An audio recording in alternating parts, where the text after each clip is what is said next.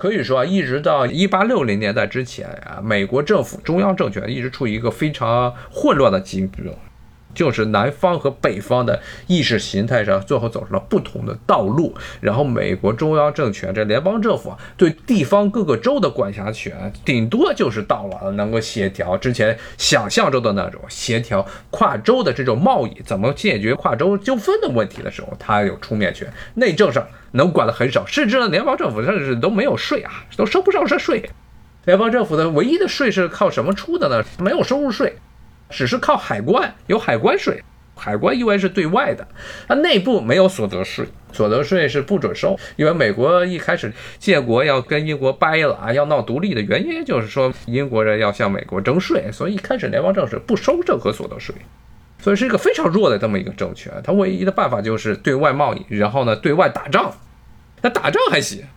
特别是美国当时周边都有一些烂的地方。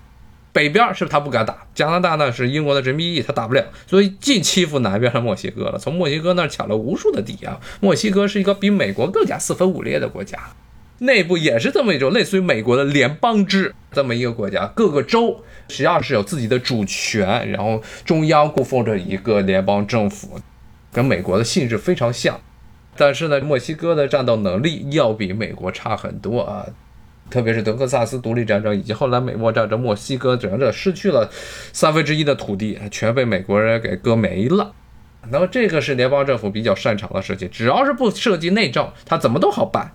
但是这就造成了一个严重的问题，就是到了一八六零年代。南方的奴隶制的这些州和北方的这些州啊，就为了新征服的土地，应该是实行的奴隶制还是实行的自由制？就奴隶们一般被解放，吵得不可开交，最后就导致了美国南北战争。美国南北战争之后啊，名义上南方由于南北战争的导火索是南卡这个州，他宣布从美利坚合众国要独立出来，认为根据宪法，各个州都是有自己的主权的。不仅有主权，而且有自由从美国独立出来的这么一个权利。那南卡就说了，我们要独立啊！独立，结果北方的林肯不干了，要派军队去镇压，然后就打起来了。所以后来南方很多的州一开始是对独立是模棱两可的，但是看见林肯派军队来镇压，所以纷纷的加入了南方阵营。最典型的就是弗吉尼亚，一开始处于一个中立的角色，但是后来看见林肯派军队往南方来打过来了，他们认为林肯违宪。你要从当时的实际情况来看，确实是违宪了，最后就打起来，最后南方输了。南方输了之后，这美国的共和党，当时这个以废奴制为主的共和党啊，反分裂的共和党，当时就提出了进行了宪法的修正案啊，就说是不能够随便脱离啊，州没有自己自由脱离的权利，等于美国联邦政府强行的把南方的这些州全部都重新划到了自己的旗下。在整个南北战争以及之后啊，美国进入所谓的南方重建时代这个过程之中，美国的联邦政府的权力不断的扩大。一开始是只能协调，只能协调州与州之间的贸易关系。联邦政府就说：“你看，什么是州与州之间的贸易关系？比如修路，是不是啊？修路也算。”后来林肯在打仗的时候，由于国库以及空虚，包括当时国债卖的也不好，最后怎么着，他就开始收所得税了。个人所得税和企业所得税都是从那个时候来开始收的，所以美国这边的所得税，国税局，美国的最高的这收税机构国税局，它的名字非常的诡异，它叫做 Internal Revenue Service，它叫做美国国税局内部收入服务处。什么叫内部收入呢？就是因为以前美国政府、联邦政府它唯一能收的是关税，关税属于 External Revenue，就是对外的收入。他现在要进行对内收入啊！之前节目也跟大家讲了，美国人特别喜欢搞一些非常的暧昧的词汇啊，就让你猜不出它的原意是什么。这个地方它其实是，其实是种 income tax，就是收入税，但他不愿意叫这个名字啊，他就叫了国税局 Internal Revenue Service，其实是国税局。最后呢，这个税种其实还是实际上是个人所得税，包括后来也有了企业所得税，但是重头主要还是个人所得税。那这个成了联邦政府很重要的一个收入，成了联邦政府用这个借口来控制地方政权的一些行为，包括联邦政府修路，特别是到了二世纪的时候修高速公路网，洲际的这种高速公路网，这是州内部是没有办法自己能够解决的事儿，都是由联邦政府来修。包括后来早期的时候修铁路啊，当然后来基本上筑路权全部都卖给私人了。联邦政府就说：“你看这个我修路啊，你们这个也算是促进州与州之间的贸易吧？”他就来了好多的借口，包括专利制度也是 啊，说你要是各个州自己有专利制度的话，到时都会吵起来。那你看这个专利制度就归我吧，这样就有了专利局，专利局就在 Alexandra 这边儿。像很多当时联邦政府借口协调州与州之间的贸易关系，把很多州内的本来的主权领域的东西全部都弄到了联邦政府这个地方。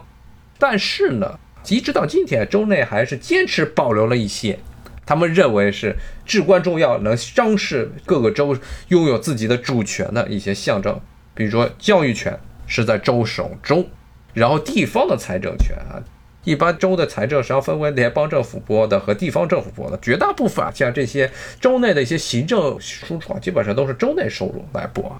治安都是州内自己来管，然后每个州有自己的独立的一套的州内的法律，治安法。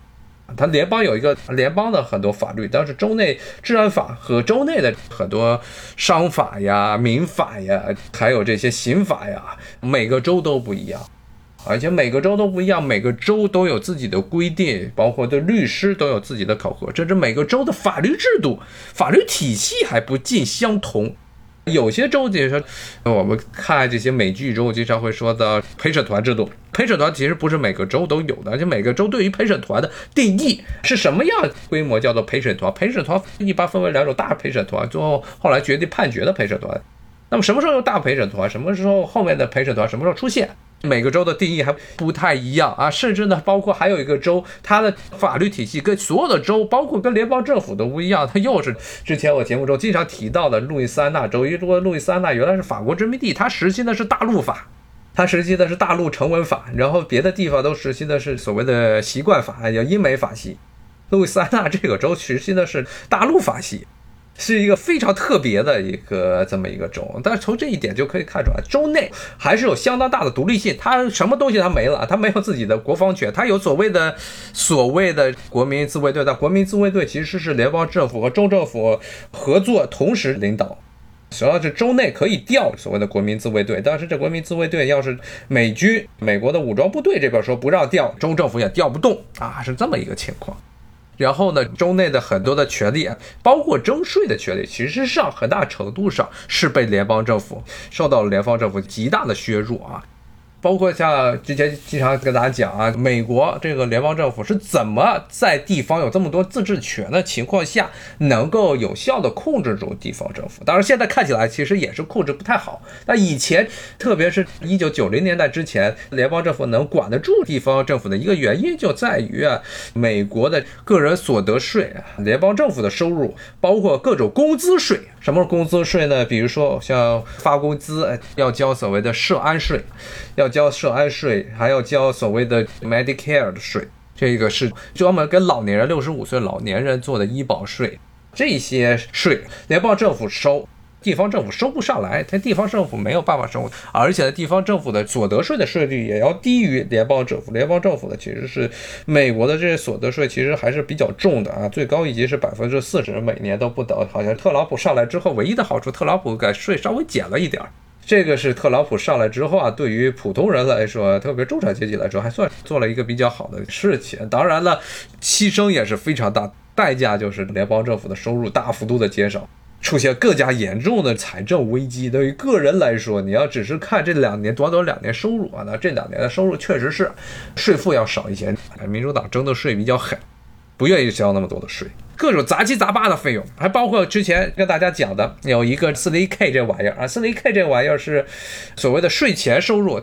它税前你要把每次工资打出来之后，在你扣税之前，先把这钱全部都挪出来作为税前收入，这部分钱你自己没办法用。全部都放在一个养老金账户中统一管理，自己无法随时挪用，出了事儿你都拿不出来。每个月能拿到手的、拿到手的钱啊，也就他每个月名义上工资的差不多三分之二左右，可能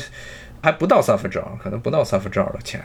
所以呢，这百分之三十工资所得税，然后再加上 Medicare 的工资税，包括了社安税，加起来是很大的一笔，非常多。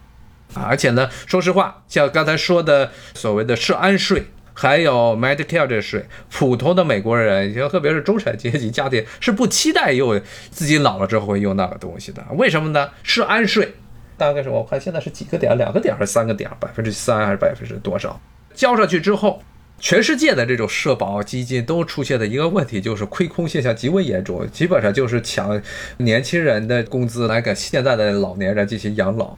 就算是这样，这养老金还是这一部分的社安税是非常不够用的。现在的这个社安税啊，按照目前的税收的这些第一来看，要是到了五十五岁，美国人一些人就开始退休，但是大部分人是六十五岁普遍的开始退休。为什么要说？就是因为老了之后很一身的病，很多麻烦的事儿都需要用钱，所以当时出这社安基金的初衷是在于此。结果呢？社安税根本就没有多少钱，所以大家呢，其实对于中产阶级家庭来说都是心知肚明的。这税啊，就是交了之后啊，挪给现在的急需用的这些老年人用啊。所以现在的很多这些年轻人非常的不满，认为工资里扣的钱，到我们老了之后还不一定能够有呢。因为美国的其实人口，你看是缓慢增长，但是增长的主要多的是拉美裔的人多啊，白人和黑人涨的幅度不是很高，而亚裔是涨的幅度最慢的。特别是中国人在美国的华裔涨的幅度最慢的。